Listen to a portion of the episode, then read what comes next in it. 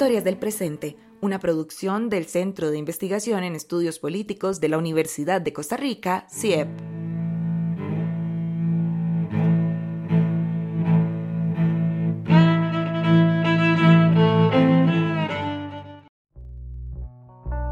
Historias del Presente. El cierre de fronteras es una de las principales medidas que los estados alrededor del mundo han aplicado para mitigar y controlar la propagación del COVID-19. Costa Rica no es la excepción.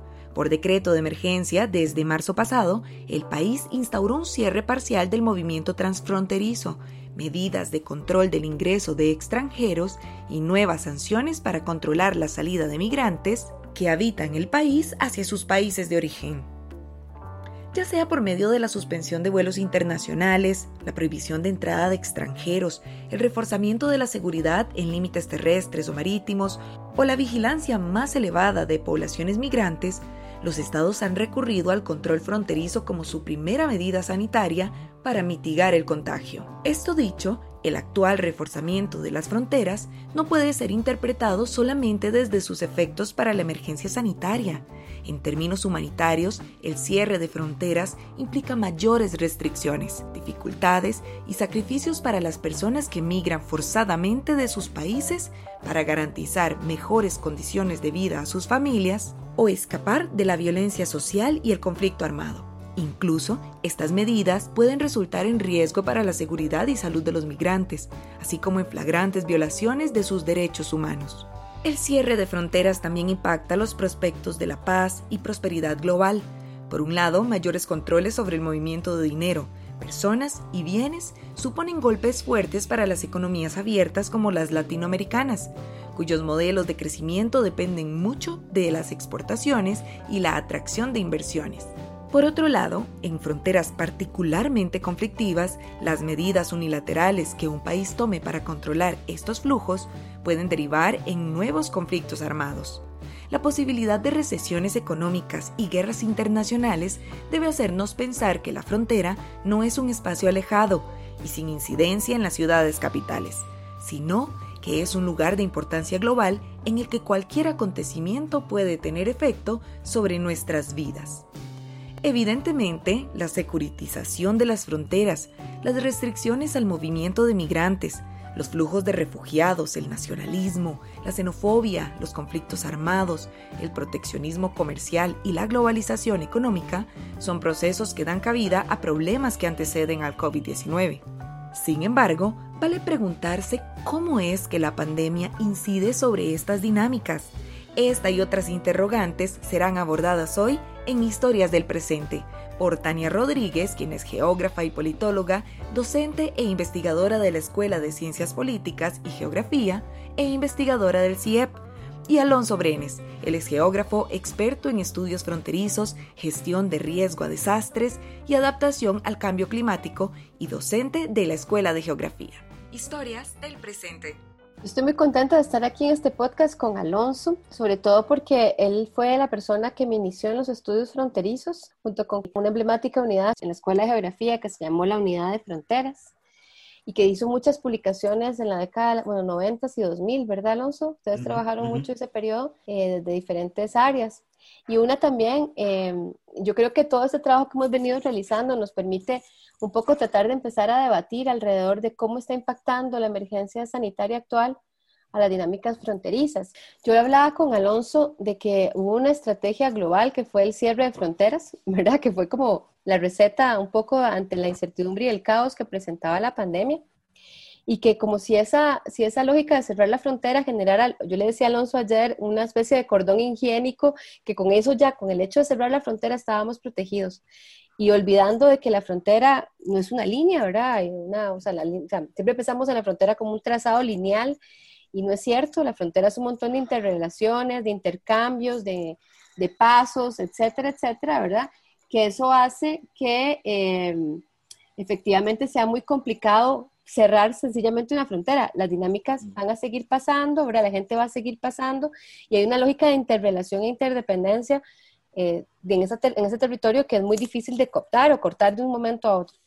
También perjudicando, como decía Alonso, a corto y mediano plazo, temas socioeconómicos la zona, ¿verdad?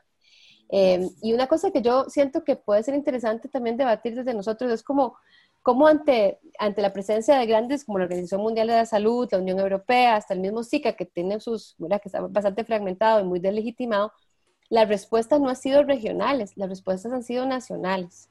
Un poco lo que planteaba Alonso, una, esto estamos frente a una a repensar esa gobernanza mundial cuando las respuestas están siendo realmente nacionales, volvemos a la noción de Estado-Nación un Estado-nación que está conectado por la necesidad de medicamentos, de intercambios, de conocimiento, de vacuna, ¿verdad? Etcétera. Pero al mismo tiempo, es sálvese quien pueda, un poco, ¿no? Como, como vamos a ver cómo logramos, estas medidas van a ser establecidas en este perímetro muy claro del Estado-nación, independientemente de lo que pase del otro lado.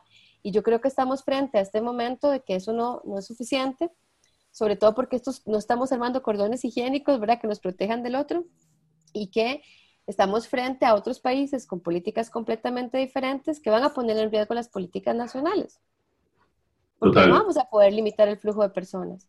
Y también ante eso, una, un aumento de la criminalidad del migrante, ¿verdad? No solamente ya como cargador de una historia, de un pasado y de una pobreza, ¿verdad? Sino además de un virus.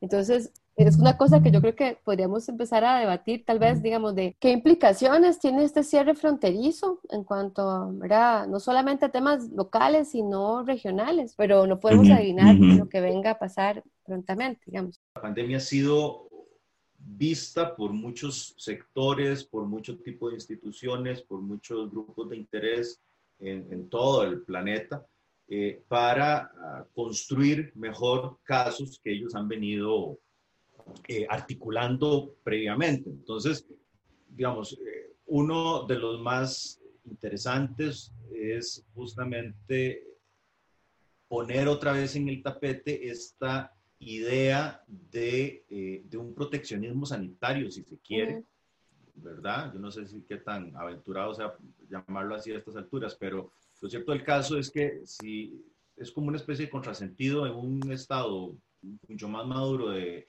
y sofisticada globalización en la que se encuentra el planeta, eh, ese, ese rebote de, de, pánico ante lo incierto, enconcharnos nuevamente en una lógica estatal, eh, con contextos ideológicos muy particulares también, ¿verdad? este, entonces, por ejemplo, si uno ve el caso de Estados Unidos, donde hay un retiro y un repliegue de, de la participación de, del de los Estados Unidos como dentro del concierto internacional es algo muy interesante, ¿verdad? O sea, es como una vuelta que antes de que el COVID se desatara, eh, ya era una línea muy clara de la política, de la política exterior de, del gobierno de, la administración de Trump.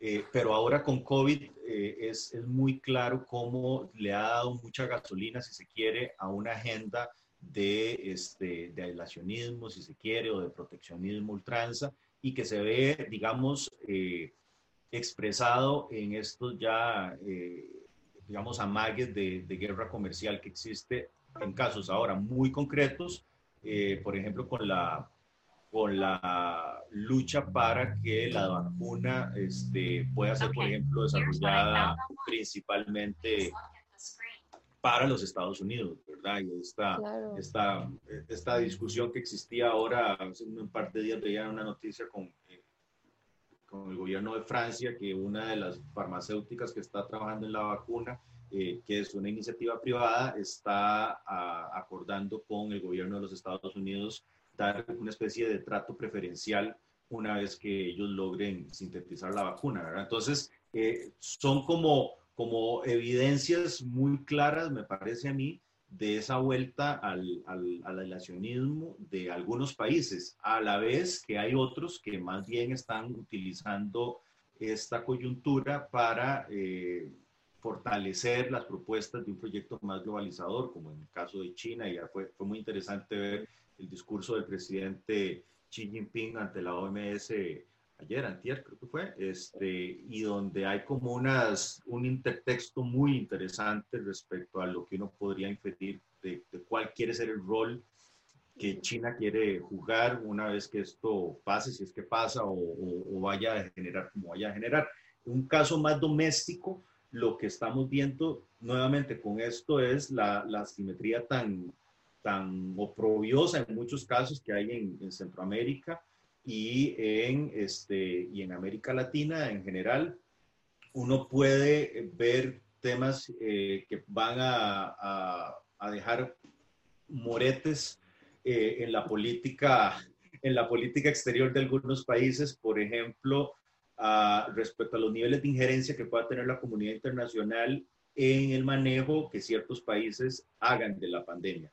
Eh, entonces, eh, da temas para el debate. Ahí, decir, bueno, eh, si cada país tiene que, digamos, ser responsable de mantener los niveles más bajos o más adecuados desde el punto de vista técnico de propagación y manejo del virus, eh, qué tanto puede un país vecino eh, llegar y exigir medidas eh, de atención que pongan al final de cuentas o que puedan poner en peligro la, la salud de los países vecinos. Esto en el caso de la pandemia, pero esto es algo que, por ejemplo, vos, Tania, lo sabes desde el punto de vista del, del, del, manejo ambiental, de problemas ambientales que son esencialmente transfronterizos, es más de lo mismo, solo que con otro, con otro tema. Pero, por ejemplo, eh, niveles de afectación en cuencas eh, internacionales que comparten hasta cinco países, eh, hay todos unos, digamos, andamiajes de gobernanza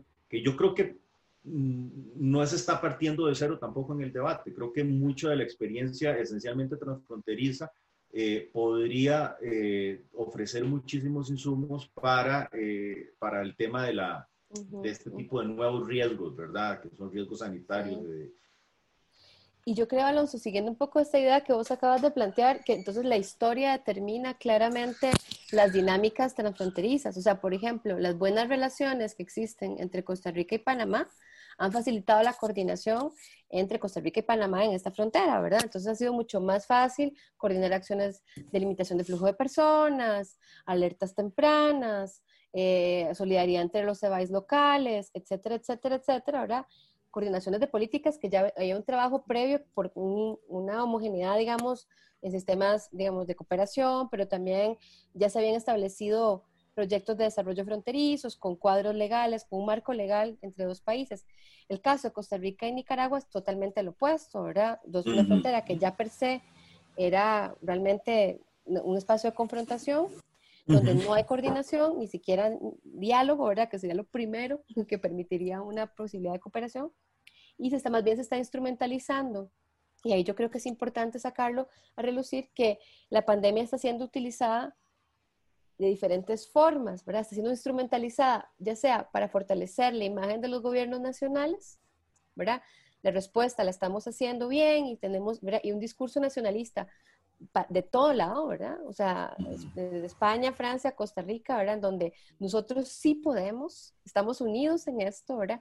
Como una lógica de volver a fortalecer esa cohesión interna, ¿verdad? Este proyecto país que nos va a salvar a todos, ¿verdad? Y a la par de eso tenemos una lógica también internacional en un momento donde estamos dando la espalda a la frontera, pero de ciertos estados, como vos decís, China, en donde está mandando médicos, promoviendo nuevos lazos, llegando a lugares donde no había estado llegando, ¿verdad? Con una lógica de cooperación ante la emergencia, pero que esperan hacer de una forma más institucionalizada más adelante. Entonces la pandemia se ha vuelto también una forma de articular, de hacer un discurso interno que podría promover ese nacionalismo que podría llevarnos a conflictos fronterizos.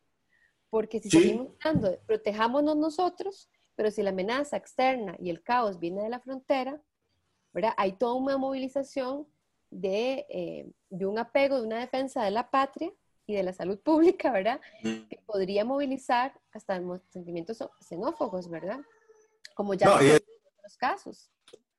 Exactamente, y eso se está viendo, yo creo que en todo el planeta eh, y en particular en zonas del planeta donde las áreas fronterizas son, por cuestiones históricas, como decís vos, eh, eh, zonas calientes, puntos de conflicto, pues aquí nosotros en Costa Rica tenemos un caso muy, muy de libro de texto en donde ambas fronteras, claro, pero tenés por el otro lado, el lado de la frontera con Panamá, donde las relaciones son desde principios del, del, siglo XX, desde la última encontronazo que tuvimos con Panamá, han sido relaciones de, de, vecindad bastante cordiales, donde la cooperación fluye, donde en ausencia de las políticas públicas de, por parte de los dos estados, eh, la, el área de frontera ha sabido articularse de una manera, bueno, con todas las... A la escala más local, sí. A una escala muy local, ¿verdad? Y, pasa además, eh, también, eh, vos que también conoces también la frontera con Nicaragua, también pasa en Nicaragua, digamos, cuando las cancillerías no se meten, eh, básicamente hay relaciones de mucha armonía en las, zonas, en las zonas de frontera. Y yo creo que eso, sin ponerse mucho de profesor, pero es una, es una cosa muy o una acotación bien interesante y es este, esta cuestión entre la diferencia entre una frontera y entre un límite, ¿verdad? Efectivamente, el límite es, es la rayita punteada que es en el mapa y que te da una separación, pero la frontera es una zona más bien de contacto, esencialmente, y es una zona muy difusa. Entonces, dinámica, muy dinámica. Y dinámica. Entonces, vos no podés, como Estado, eh, hacer una gestión de la frontera con una aproximación limítrofe, porque no funciona así. Porque el límite te separa y la frontera, por definición, te une. Eh, entonces, eh, creo que en el debate nacional de las capitales, que se da en las capitales y, y donde y, ese surgimiento xenófobo, que es una cuestión muy, muy capitalina también, eh, debería eh, prestarse más atención a las voces locales que están en la zona de frontera, ¿verdad? Porque, porque esto además ha sido historia de esta gente durante toda la vida, durante generaciones, ¿verdad? O sea, las relaciones fronterizas eh, o los espacios fronterizos son por definición espacios fronterizos en el sentido más amplio, o sea, son fronterizos en materia de desarrollo, son fronterizos en materia de estación, de atención estatal, son fronterizos en materia de, actividades productivas, ¿verdad? Son terrenos muy opacos donde la gente que, que no vive ahí no sabe mayor cosa que ocurre ahí, ¿verdad? Pero entonces sí, por ese lado, creo que sería agradable ver por parte de las autoridades políticas un mayor énfasis y una atención un poco más integral a las áreas de frontera. No estoy pensando solamente en el caso de Costa Rica, sino a nivel latinoamericano, si se quiere. Eh, eh, pensar que en estos y, pensar en, en, lo delicado que es tratar a la ligera el tema fronterizo en una situación tan delicada como esta, porque si bien es cierto, puede que la pandemia pase eventualmente, eh, sí pueden quedar resentimientos de esta crisis entre, entre países y podríamos estar viendo algún tipo de retroceso dentro de las agendas de integración regional y subregional. Y creo que eso es algo que, que los encargados de dirigir las política, la política exterior de los países del área deberían estarle prestando un poquito más de atención. Yo sé que ahora todo el mundo está enfocado en que no se muera más gente y no se contagie más gente, pero así como en gestión de riesgo de desastres, ahora uno dice, bueno, la atención de la emergencia de la pandemia es importante, pero ojo que ya está empezando a llover y que eventualmente se van a salir los ríos, ojo que en algún momento vamos a tener que hablar de otra cosa que no sea COVID. Y las y las disposiciones eh, en materia de política exterior de algunos de los estados puede que queden un poquito eh, dañadas y lastimadas y haya que hacer algún tipo de, de contención diplomática, si se quiere, en el futuro. Y eso es algo que habría que tenerle un poquito de cuidado. Sí, yo creo que la atención a las fronteras no va a ser prioridad. O sea, más que para la vigilancia. Nunca lo ha sido, nunca, nunca lo ha sido, ¿verdad? O sea, si podemos ver cómo son las fronteras centroamericanas para buscar una escala más regional, son las zonas más pobres, las más olvidadas, las más marginales, con mayor vulnerabilidad climática, vos lo sabes, en cuanto a inundaciones, porque además todas las fronteras son cuencas hidrográficas, ¿verdad? Debido al, pasado trazado español que definió como límite, ¿verdad? Usar como, como referencia a esos cursos de agua. Y lo que es interesante es que yo pienso que las fronteras van a ser permanentemente instrumentalizadas para este proyecto nacionalista o para este proyecto de seguridad. Y esto es una continuación de una historia de cómo han sido instrumentalizadas, como vos decías, a la escala local la gente se lleva muy bien. Y es más, yo siento que a ellos les conviene a veces que haya conflictos nacionales porque es la primera vez que llega el Estado a interesarse en ellos. O sea, como que se llevan muy bien, hay intercambios. Yo me acuerdo hablar con gente en el caso de Crucitas que dijeron, me parece genial que haya un conflicto, aunque nosotros nos llevamos bastante bien, pero por primera vez llegó el Estado, van a invertir, van a hacer, bueno, en ese momento una carretera, que después terminó siendo el proyecto este de la trocha, que, bueno, que ya sabemos que sucedió, no voy a entrar a hablar de eso en detalle, pero me parece que hasta la gente lo ve como una posibilidad de, interés nacional a las zonas más olvidadas y, y periféricas de la región. Pero volviendo en eso, yo creo que esta pandemia nos ofrece una oportunidad también, si lo hacemos bien, de repensar en espacio y tiempo las fronteras, ¿verdad? Y este proyecto nacional, yo creo que hay mil preguntas nuevas que se están abriendo, que la pandemia nos permite entrar ahí, pero también en, en dejar de pensar a las fronteras como estas zonas de caos y de conflicto, ya ha habido muchas intenciones de que sean espacios de cooperación, pero siempre son por periodos cortos entre conflictos, ¿verdad? Y entre emergencias pero repensarlas también como espacios de oportunidad, o sea, que podríamos repensarlos como espacios de encuentro, de cooperación, de, de muchas cosas que no están siendo hoy el caso. Yo creo que como vos decís, por, por los próximos dos años van a ser vistas como líneas, no como regiones, y eso puede generar mucho daño en estas regiones de frontera, eh, porque eso quiere decir que, que esas dinámicas tan ricas que hay entre la frontera de intercambios, también de mano de obra, porque vos sabes que las fronteras, la gente que vive de un lado a otro de la frontera va a trabajar del otro lado, como es el caso de la frontera Costa Rica y Nicaragua. La mitad de las plantaciones de piña están sustentadas por migrantes nicaragüenses que no son migrantes, son trabajadores nicaragüenses que viven del lado de Nicaragua y van a trabajar, ¿verdad? Entonces hay gente que se mueve de un lado a otro niños que están escolarizados en Costa Rica, que son nicaragüenses, gente que vive en la zona de Cárdenas de Nicaragua y que vale a de los Chile, eh, de Upala, perdón, de México de Upala. Pues todas esas dinámicas que son que mantienen un cierto estabilidad en esa región están siendo captadas.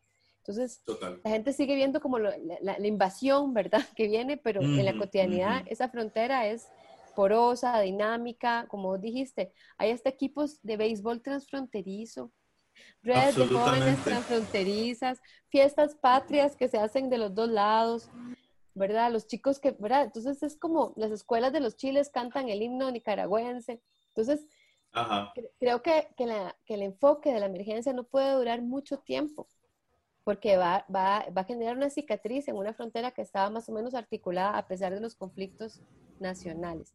Y eso va a ser en todo lado, ¿verdad? La frontera México-Estados Unidos, la estamos viendo esa perspectiva, mm. aunque sea un poco al revés, ¿verdad? Por primera vez, migración, gente que buscaba salud del lado mexicano.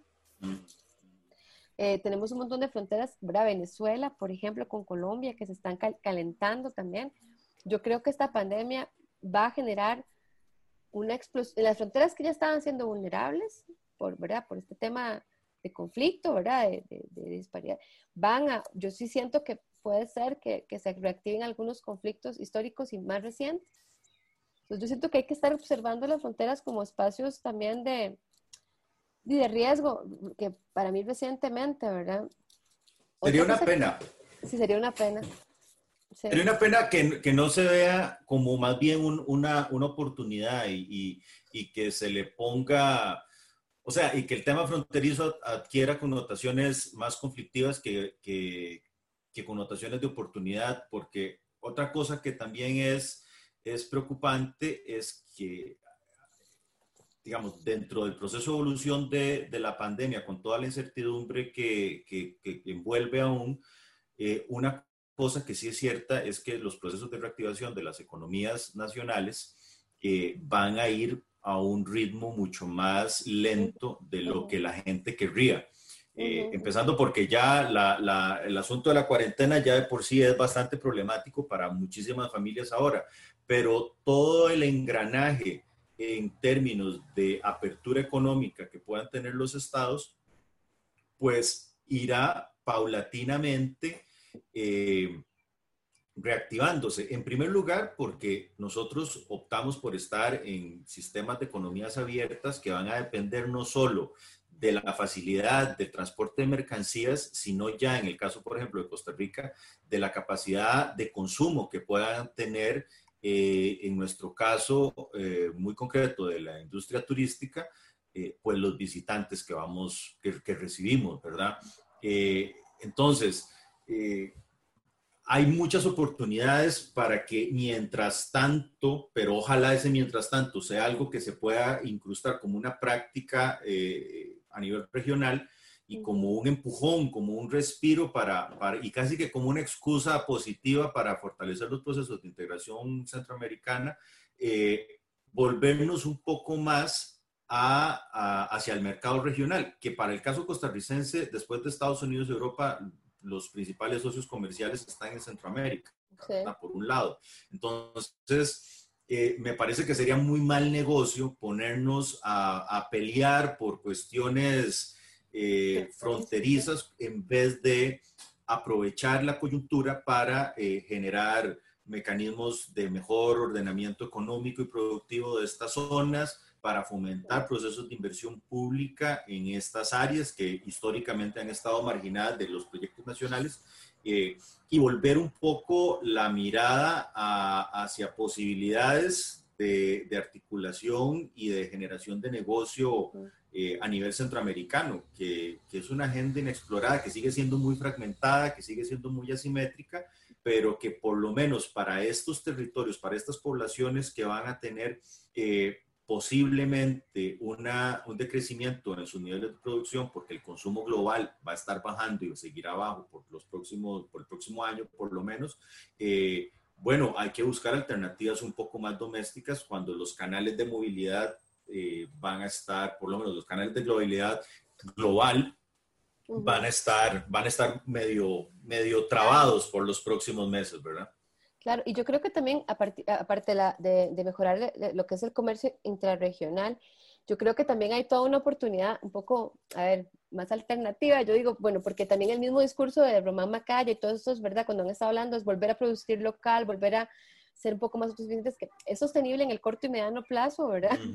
Por una cuestión de seguridad alimentaria y de la emergencia, pero también yo creo que puede ser un impulso para un sector que ha estado muy olvidado, ¿verdad? En cuanto a ayuda del sector industrial nacional hasta el sector agrícola. Entonces yo pienso que también puede ser una oportunidad para fortalecer esos intercambios eh, de sectores que se habían dejado de hablar a nivel regional porque no estaban siendo sostenidos ni apoyados a escala local o nacional.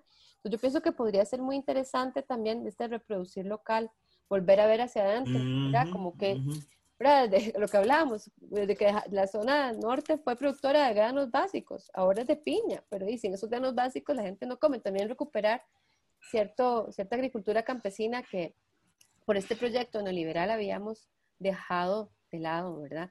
Una cosa que yo estaba pensando y que te lo quería comentar a ver qué opinabas, ya para ir como cerrando, es nos preguntan mucho cuáles son las implicaciones de estas dinámicas para los derechos humanos o a corto o mediano plazo, ¿verdad? De, estas políticas de cierre, de cerrar la frontera, de toda esa cosa. Yo lo que he podido observar es que, digamos, han empezado a aparecer más centros de detención de migrantes, ¿verdad? Eh, en, en, México, en, ¿verdad? Como contener el paso desde la aplicación de medidas bastante restrictivas y que ponen en riesgo los derechos humanos, no solamente de los migrantes, sino de todos nosotros, eh, restrictivas a la movilidad. Entonces, centros de detención, que lastimosamente es lo que se está llevando a cabo, ¿verdad? Detener al migrante, contenerlo y centros de detención que son aún más riesgosos para los contagios, ¿verdad? De, coronavirus, como fue el caso de El Salvador, que está siendo profundamente cuestionado el presidente Bukele por esa medida yo lo que pienso es que a la parte de eso podrían haber otro tipo de actividades que a mí me dan esperanza, como hospitales de campaña en la frontera, qué sé yo, que fue una medida que este gobierno tuvo que me pareció como una, ante el centro de atención, un hospital de campaña. Me explico, como recibir, atender, en lugar de cerrar la frontera, y si hay gente que viene, refugiados, ya no climáticos, no políticos, sino refugiados sanitarios, eh, que la gente sea recibida y atendida en la medida de las posibilidades. Es cierto que un país como Costa Rica no puede atender esa magnitud de migrantes que podrían pasar la frontera en busca de atención médica, pero sí que la cooperación internacional se dé cuenta que cuando hay un país que no está tomando ninguna medida, ninguna medida para hacerle frente a esta pandemia, que alguien tiene que hacerse cargo, ¿verdad? Y que vamos a ocupar mucha ayuda porque esto va a pasar y vamos a ocupar mucha ayuda. O sea, en lugar de un centro de atención, hospitales. En lugar de, ¿verdad? Como una cuestión más desde la solidaridad, desde pensar la, frontera como un espacio, como te decía, de cooperación y de empatía, no de caos y de peligro. Eh, no, yo estoy completamente de acuerdo ahí con vos y, y, a uno lo que tal vez reciente o, le hace falta un poco más de, de la forma tal vez en que se comunica esto en, los países es, a ver, definitivamente hay una postura ideológica por parte de los gobiernos para comportarse de una manera u otra. O sea, el sustrato ideológico informa todo lo que a nivel de política pública se hace. Entonces, si, si hay países con una línea más conservadora, como eh, que, que, digamos, dentro de ese guion que asumís entre los bandos, eh, pues se asume que, que, el migrante es una cosa amenazante, ya ni siquiera persona, sino que es algo, hay un factor casi que, que un vehículo viral, de transmisión viral. Eh, pues eso se va reflejado en, en, la forma en que uno va a custodiar la frontera. Y, y, yo creo que es efectivamente un indicador muy interesante, muy, muy didáctico, muy claro, eh, cómo un país pone hospitales y otro país puede estar poniendo centros de detención. O sea, el abordaje es ya desde la política pública un indicador de cuál es tu, tu cuáles son tus coordenadas ideológicas. Bueno, yo creo que también tenemos una oficina muy interesante, que es la Oficina de Integración de la Dirección de Migración y Extranjería, que por primera vez, ¿verdad? En muy pocos países hay una oficina de integración que busca medidas, ¿verdad? Que no sean de criminalización, sino de, de articulación, ¿verdad? Yo no soy experta en migración, nada más lo quiero aclarar, pero sí tiene un impacto en cómo se piensa el migrante y cómo se piensa la frontera, porque como vos yo dijiste, la frontera no es solo migración, es, es un territorio en sí, ¿verdad? Un territorio dinámico, de intercambios, que, es autodependiente, o sea, que son codependientes. Cerrar la frontera lastima la frontera, pero al mismo tiempo, cerrar la frontera lastima esta movilidad que caracteriza a Centroamérica como un puente, ¿verdad? La lógica de intercontinental, que es la primera lógica de la región, ¿verdad? Como dice Carlos Granado siempre, ¿verdad? Siempre fuimos un puente, nos volvimos interoceánicos por un interés geopolítico estadounidense, pero esto siempre ha sido un, territorio de, de, de, tránsito, de conexión, de, conexión y intercambio. Entonces yo creo que yo quisiera también como ir cerrando por ahí, o sea, usted puede cerrar una frontera, pero no, una frontera siempre va a ser porosa. Entonces las medidas restrictivas y de vigilancia y de control no son y no van a ser suficientes. Es como tapar el sol total. con dedo. No, total. Yo, yo creo que hay, hay muchas, hay como tres grandes golazos que el discurso de la modernidad nos, nos ha metido como cultura occidental, si se quiere, y una de, de esas eh, siempre estuvo asociado con la idea del control y con y con esta idea muy siglo XIX de lo que era la soberanía. Y eso, al final, en la práctica, es, es, una, es un postulado que no resiste el examen en cualquier dimensión en que lo estés trabajando, a nivel económico, a nivel de, de movilidad humana, a nivel eh, ambiental, a nivel climático, o sea, e, es una de las grandes ficciones este cuento de la soberanía estatal. Entonces, una vez más, esa idea de que yo como Estado controlo hasta el último kilómetro cuadrado de mi territorio, con COVID estamos viendo que otra vez no se cumple. y que la lógica o que la alternativa, si uno se guiara por el sentido común, cosa que no ocurre en la mayoría de los casos, pero si el sentido común fuera nuestro, nuestro consejero, eh, diría, bueno, aprovechemos un espacio que es por naturaleza y por excelencia de combinación de modelos de soberanía entre dos estados, como son las áreas de frontera, y pongámonos un poquito más innovadores, pongámonos un poquito también más, más claros en cuáles son los principios que guían nuestra política exterior, eh, que claramente pues hay limitaciones por parte de países como Costa Rica para, para recibir grandes cantidades, pero en primer lugar no son grandes cantidades las que vienen de personas, o sea, digo, son cantidades que los sistemas nuestros pueden todavía asimilar, por lo menos en atención sanitaria. Eh, pero por otro lado, eh, seamos claros en cuáles van a ser los principios de, de, que van a guiar la, la, política exterior. Creo que solidaridad es algo que, que bien que mal ha guiado la, la, la política exterior del país en muchos, en muchos sentidos, no tal vez como a muchos nos quisiera, pero, pero si se compara con otras regiones o con otros países de la región, eh, queda, queda, claro. Entonces, eh, Sí, uno diría, aprovechemos esto, este, no, no, dejemos que esta oportunidad se nos vaya de, de, conocer más a los vecinos, de ayudarnos más, de promover esquemas más solidarios eh, entre, entre la región. Eh, me parece que la educación en medio de este, una educación un poquito más, más efectiva, Eh, creo que es una decisión al final de cuentas de las autoridades políticas, pero, y, pero también creo que hay otros actores que pueden participar como la academia en el sentido de derribar muchos mitos y, y de tomar postura frente a movimientos xenófobos y nacionalistas feos, ¿verdad? Y populistas también, porque van como de la mano, ¿verdad? Exacto, creo que... Digamos, todas las personas que movilizan el discurso nacionalista también hay intereses partidarios y electorales, ¿verdad? Entonces tenemos una élite regional que mucha gente dice, no, nada que es una élite regional que va desde Guatemala hasta Panamá que se parece, que ellos sí supieron cooperar y tienen una agenda neoliberal bastante establecida que en diferencia de todos los demás países que estamos separados, ¿verdad? todos los demás sectores separados por fronteras, ellos han logrado cooperar y han logrado inversiones, como vos dijiste, intrarregionales muy efectivas, que van desde moles hasta piñeras, ¿verdad? Que son muy diversas, hasta residenciales cerrados, grupo, grupo, grupo Roble, Numar, o sea, inversiones muy generalizadas. Y yo me pongo a pensar que esta ha sido la integración real, ¿verdad? Del istmo, y no una, una integración institucional. El SICA está profundamente debilitado. O sea, no, no logra, sus, sus, recomendaciones no son vinculantes. Entonces tenemos que repensar, yo creo que estamos frente a una oportunidad de repensar de que, una, que algo tan grave como una pandemia, con un sistema de integración tan debilitado, este, ha sido inmanejable a nivel regional. La verdad es que sí, cada país ha hecho lo que le ha dado la gana. Y más bien ha utilizado esto para generar toda una dinámica de populismo, de, de exaltar a los líderes, un discurso nacional, ¿verdad? Que como ya vos dijiste, eso es una ilusión, ¿verdad? Este discurso social. Y yo creo que lo que vos decís ahora, yo creo que es súper importante. Hay que replantear cómo, cómo esta gobernanza regional y cómo vamos a, a, a, gestionar claramente, eh, porque yo creo que, que, la atención nacional a la emergencia va, va, a contener por un periodo de tiempo, pero no es sostenible. Y yo creo que ese es el reto, lo que yo te decía, repensar en tiempo y espacio las fronteras es, es ahora una, una, necesidad y que no solamente hay que repensarla desde nuestros países, sino yo creo que hasta la cooperación académica o de expertos como vos, ¿verdad? Que, que desde otras áreas vos estás generando conocimiento e incidencia, incidiendo en políticas públicas y en políticas regionales, ¿verdad? Yo creo que hay que sentarse a conversar y yo creo que el tema de fronteras no puede quedar relegado a nada más un cierre fronterizo.